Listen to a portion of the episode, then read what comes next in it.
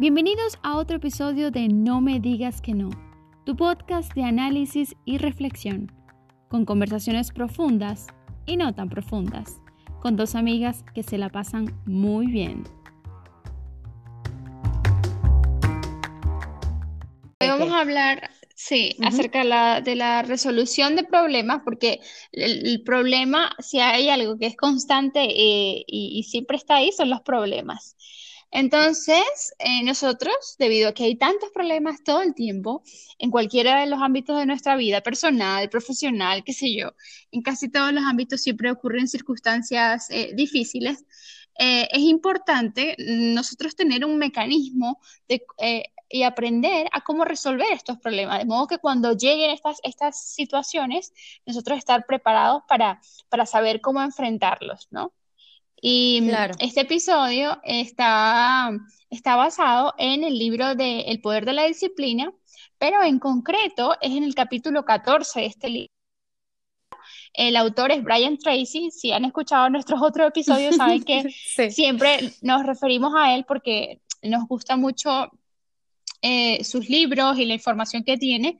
Él es un eh, escritor canadiense de autoayuda, pero no solamente de este tema, sino de temas relacionados con, finanzas, eh, ventas y otros más. O sea, es él como el, mayor y uno de los más, eh, de los primeros conferencistas y motivadores que de Estados Unidos, bueno, de Estados Unidos no, él es canadiense, pero digamos que en este país ha trabajado mucho.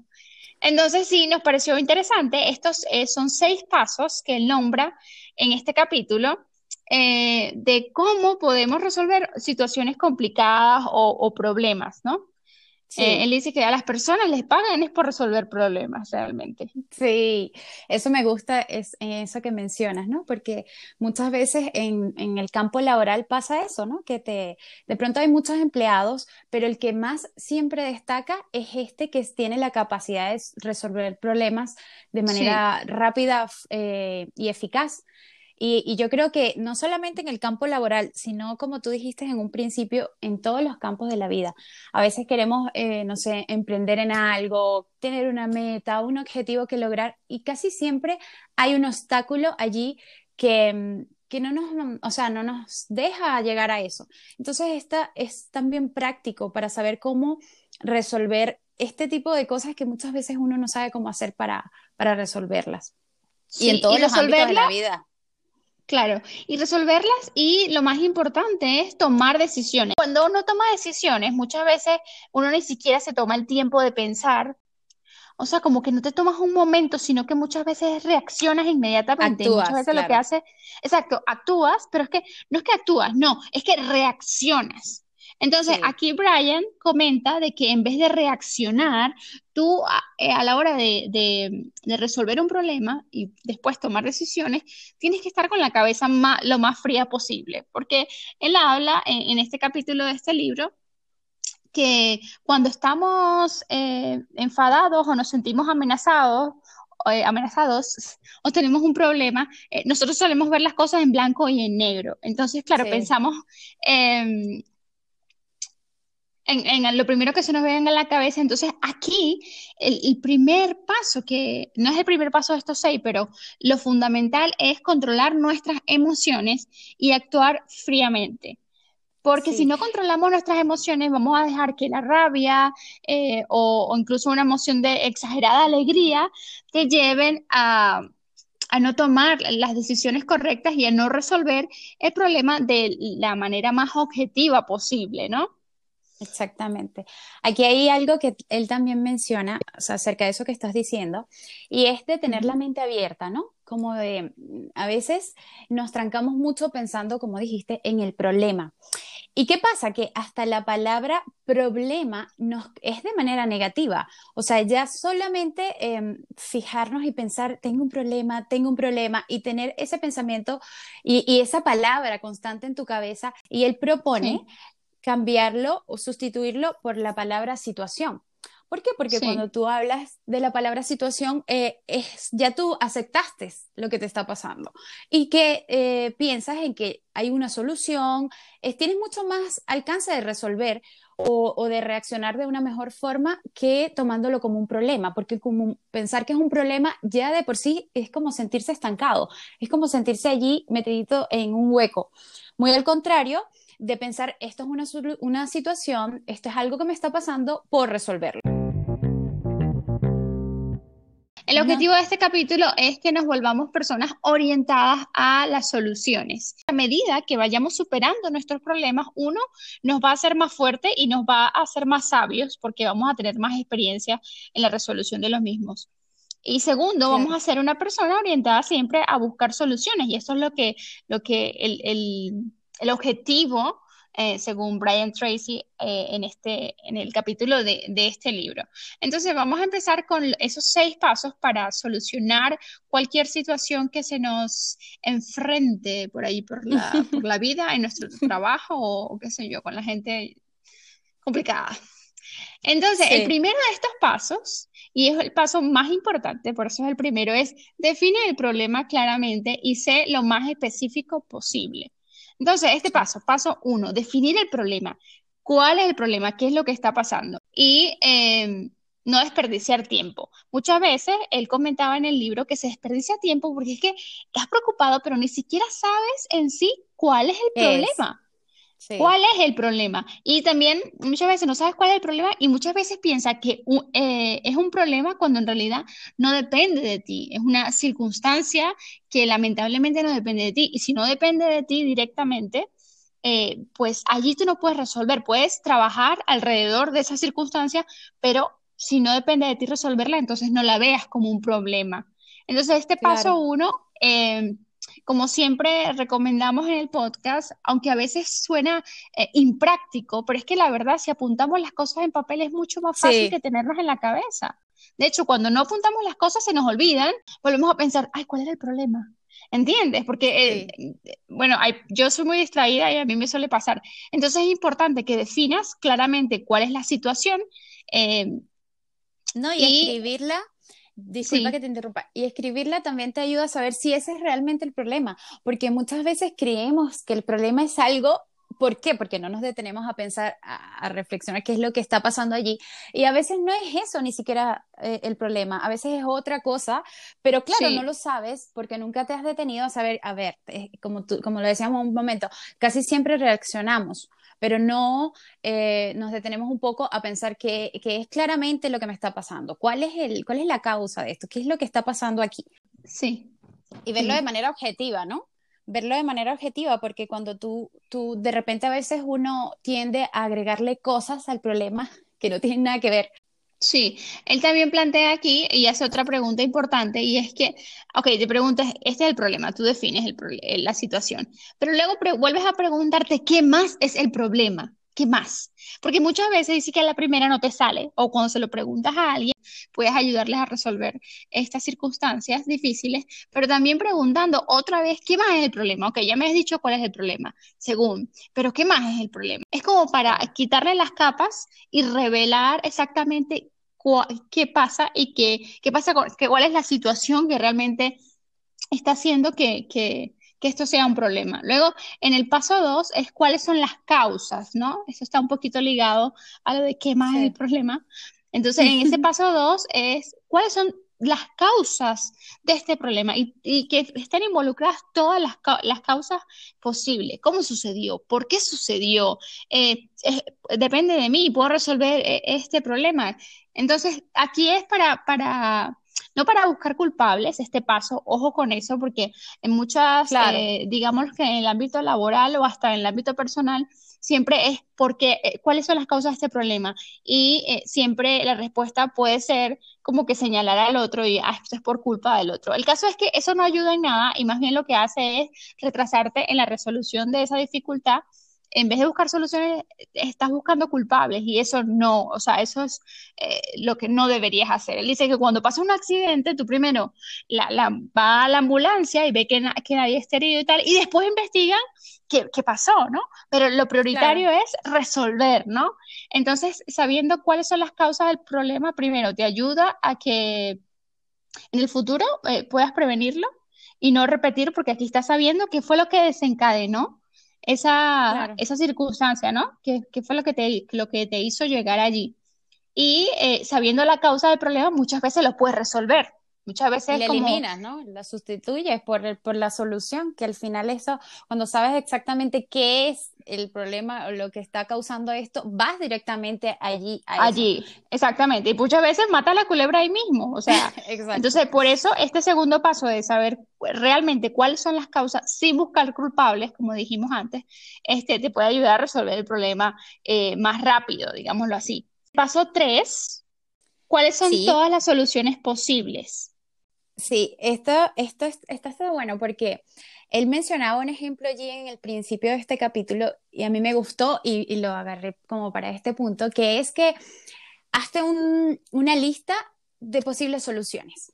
A ver, eh, hazte 20 soluciones y probablemente las primeras 5 te van a salir muy fáciles porque son muy obvias.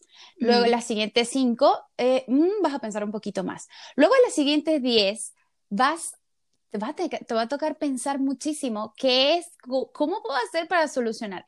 Y probablemente estas últimas que les dedicaste mucho más tiempo para pensar cómo, cómo puedo hacer para resolverlo, probablemente allí puedas conseguir la solución.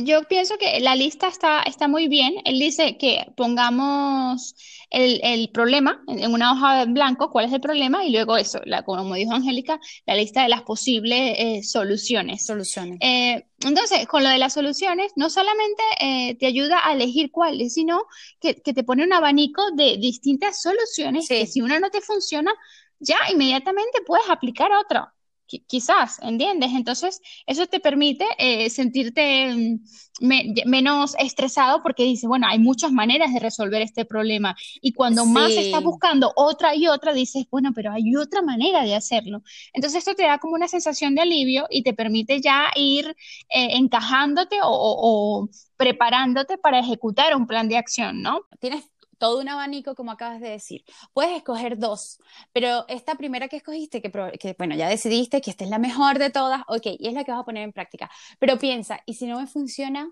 qué va a pasar? ¿Qué voy a hacer?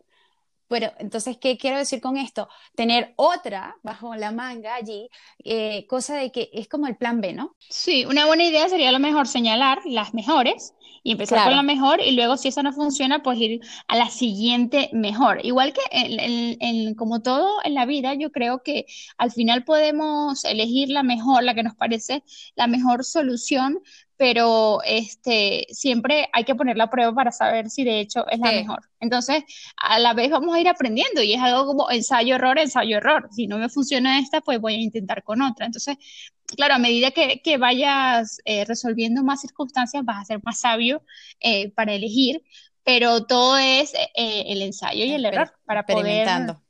Experimentando, exactamente, para ver qué te funciona y, y qué no te, que no te funciona. Después que haces esta lista vendría el, el paso número cuatro. Que es toma una decisión. Bueno, claro, cuando tomas, él dice que el 80%, por, el 80 de los problemas deben eh, resolverse tan pronto como aparecen, pero otro 20% posiblemente llevan más tiempo, tiempo de investigación, tiempo de, digo investigación porque es como ya tú te relacionas más con lo que está pasando, buscas qué es, por dónde viene, qué es lo que, qué es lo que lo está causando. Ahí, ahí, tienes que hacer como, como un, trabajo de investigación, digamos así.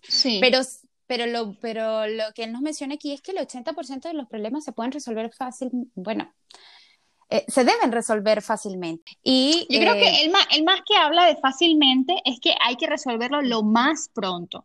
O sea, no quiere decir que sea fácilmente, porque a lo mejor puede ser un problema que sea eh, complicado. Sin embargo, Brian lo que dicen aquí, Brian lo que dice aquí es que cualquier decisión suele ser mejor que ninguna decisión. Entonces él dice, si a lo mejor la mejor solución es muy complicada y no se puede llevar a cabo, pues entonces tienes que buscar la que sí se puede, porque es mejor actuar en el momento ¿Entiendes? Entonces por eso habla de que solo el 20% necesita un trabajo más eh, profundo. Exactamente, pero incluso cuando pasa esto de que la decisión es muy compleja y hay que pensárselo mejor, es mejor, aunque sea empezar actuando con lo que, con lo que se pueda, pero no, no mantenerte eh, paralizado, porque dice que, claro, que, que, cuando no resolvemos algo, incluso se vuelve peor por no haber actuado en el momento. En el momento. Claro, muy cierto. Eso es, muy cierto. Me lo, me lo imaginé en la vida real y de verdad que sí. Es mejor, es mejor tomar una decisión y la decisión es hacer algo al respecto de eso.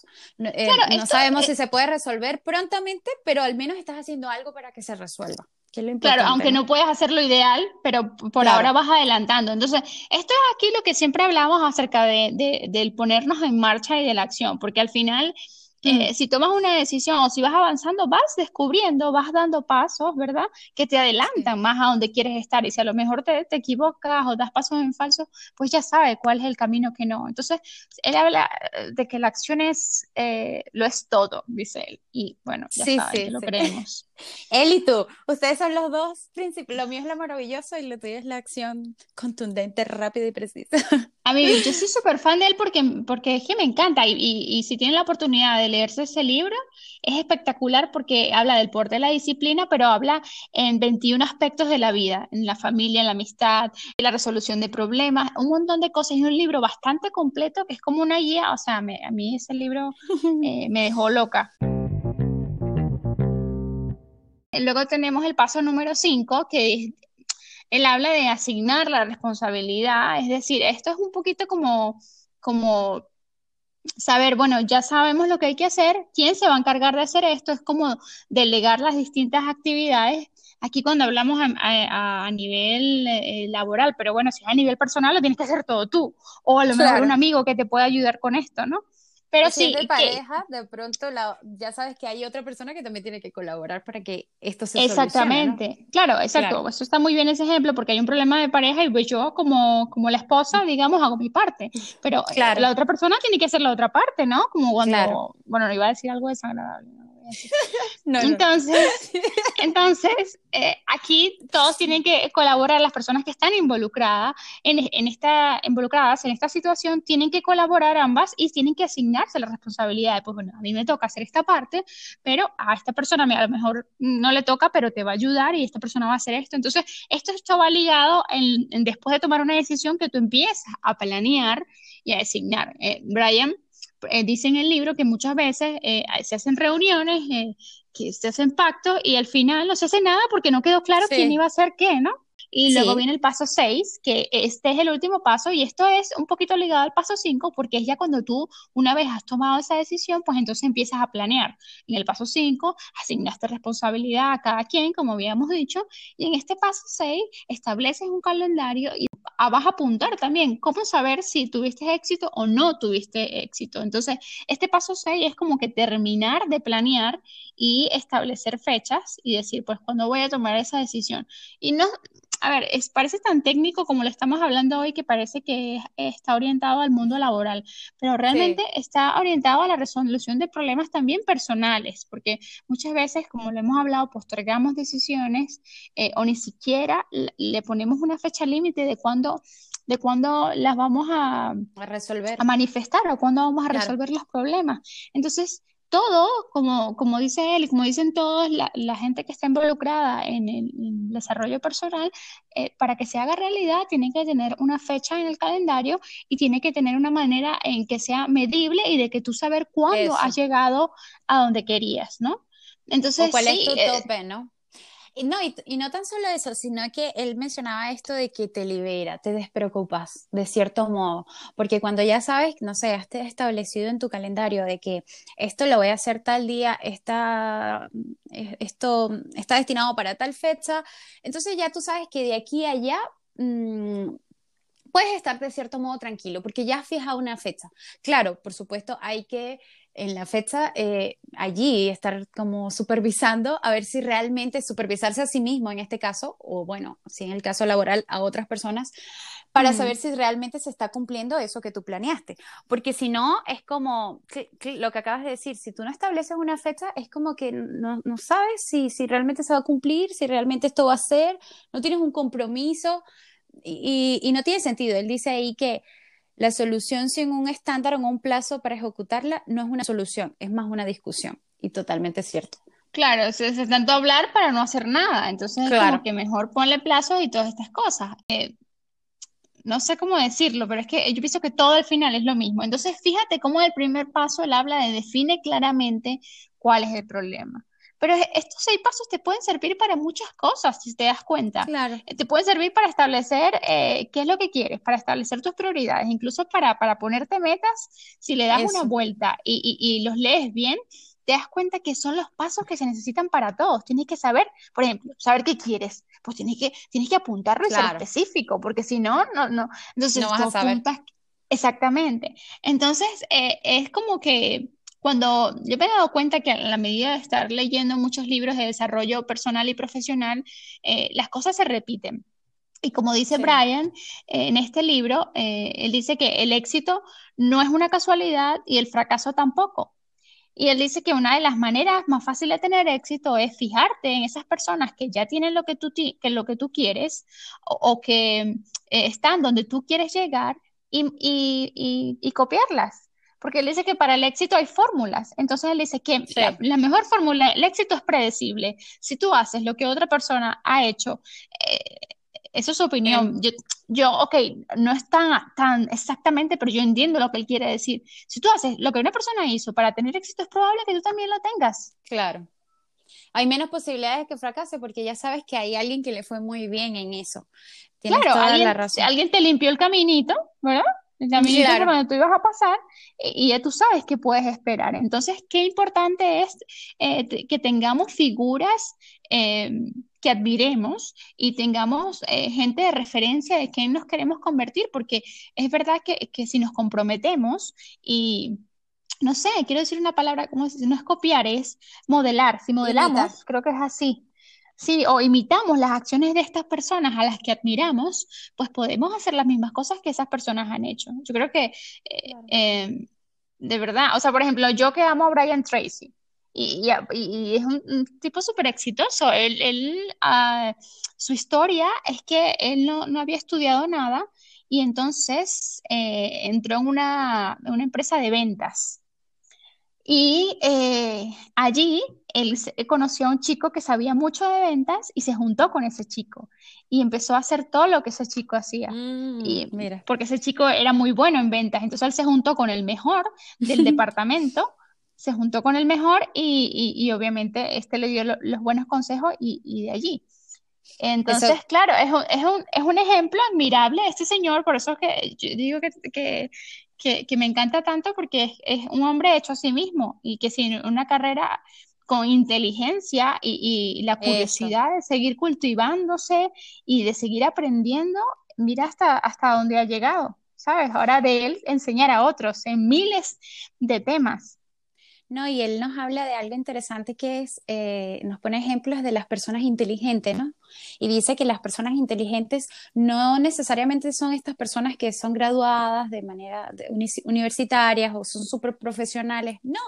Muchas veces las personas inteligentes son las que fijan una técnica y las que deciden actuar, porque es que creo que lo dice como montones de veces esto de actuar. Y actuar también es en, en lo, basado en lo que estamos hablando ahora, es solucionar, es buscar la solución a las cosas, es tener la mente abierta a que sí. no me puedo quedar estancado en lo que me está pasando ahora, sino que tengo que pensar en el futuro, en, ya resuelto, en ya tengo que resolver, en que esto lo voy a pasar y que por supuesto todas las cosas nos traen un aprendizaje. Entonces lo que llamamos problema está súper bueno eh, sustituirlo y cambiarlo por situación o reto, porque esto probablemente nos va a dejar un aprendizaje y, y, yo creo que la conclusión es que eso, que actuemos y que veamos eh, no los problemas como problemas, sino como retos, como cosas que podemos resolver y, sobre todo ponerse en marcha a, actuar y, y hacer las cosas necesarias para que ya no estén, para que podamos salir adelante. Sí, este, Brian da varios consejos adicionales en, ese, en, ese, en ese capítulo, al finalizar el capítulo de ese libro, y habla de, bueno, de la práctica, de que tienes que practicar este, este proceso de seis pasos eh, para cada día ser mejor eh, haciéndolo. Y también otra de las cosas que dice es aceptar completa, completa responsabilidad. Bueno, tuvimos mm. un tema hace poquito en el que hablamos de de eso, pero él dice que cuando tienes una situación, deja de estar mirando para los lados. No, no, no, no, céntrate y di, yo soy responsable. Y ahora, cuando te haces responsable, inmediatamente estás orientado a buscar soluciones, ¿no? Que como lo hablamos en el episodio, creo que antepasado, sí. Entonces, que cuando te sientes culpable, todo lo contrario. Entonces él dice, hazte completamente responsable y ya, desde ya empieza a actuar. Entonces, esperamos que estos seis pasos les, les, hayan, les vayan a servir de ayuda y les, les les recomendamos practicarlos y muchas veces, aunque esto parezca que, como lo dije, que es poco práctico, muchas veces no resolvemos los problemas porque no le damos el tiempo necesario y no eh, lo, hacemos de la manera correcta, que sería apuntando el problema, la decisión que has tomado, cómo lo vas a ejecutar. Parece una tontería, pero es que a veces perdemos tiempo porque, porque ni siquiera nos tomamos el tiempo de, de reflexionar o muchas veces como lo sabemos, para evitar eh, evadirnos. Eh, procrastinamos la resolución de este problema y es peor. Entonces, espero que, que les sirva de mucha ayuda. Eh, si, si, quieren saber más de Brian Tracy, pueden buscar online y les recomendamos este libro. También tiene otro libro que me lo empecé a escuchar, por cierto, que es La psicología de las ventas. Está mm. muy interesante porque aunque, aunque, nos, todos vendemos al final, ¿no? Sí. Y, este, y él habla, y este libro está muy bueno. También está el libro de Muerde la, Muerde la Rana y, este, y muchos más. Entonces en YouTube también tiene un montón de información. Así que la idea es que no se queden con esto y, y, abrimos más de Brian porque es una persona que, que tiene mucho que enseñarnos y que, y que pueden empezar a practicar, y me incluyo, a, a, empezar a practicar este método de los seis pasos con algo muy pequeño, cosa de que sepas, ah, mira, me funcionó, lo puedo eh, poner en práctica para algo mucho mayor. Y así, cosa de que se vuelva convirtiendo una, una técnica de nosotros para resolver problemas, que sea ya de forma automática que hagamos estos seis pasos. Y cuando te llegue ya dice, pues ya sé qué es lo que tengo que hacer, ¿entiendes? Manos a la obra y ya yo me voy a poner a, eh, andar. Es eso, eh, eh, muchísimas gracias por escucharnos. Como siempre decimos, si les ha parecido este episodio útil, por favor, compártanlo, compártanlo. Compártanlo. este... Suscríbanse. Y nos vemos la semana que viene. Les mandamos muchos besitos. Igual, chao.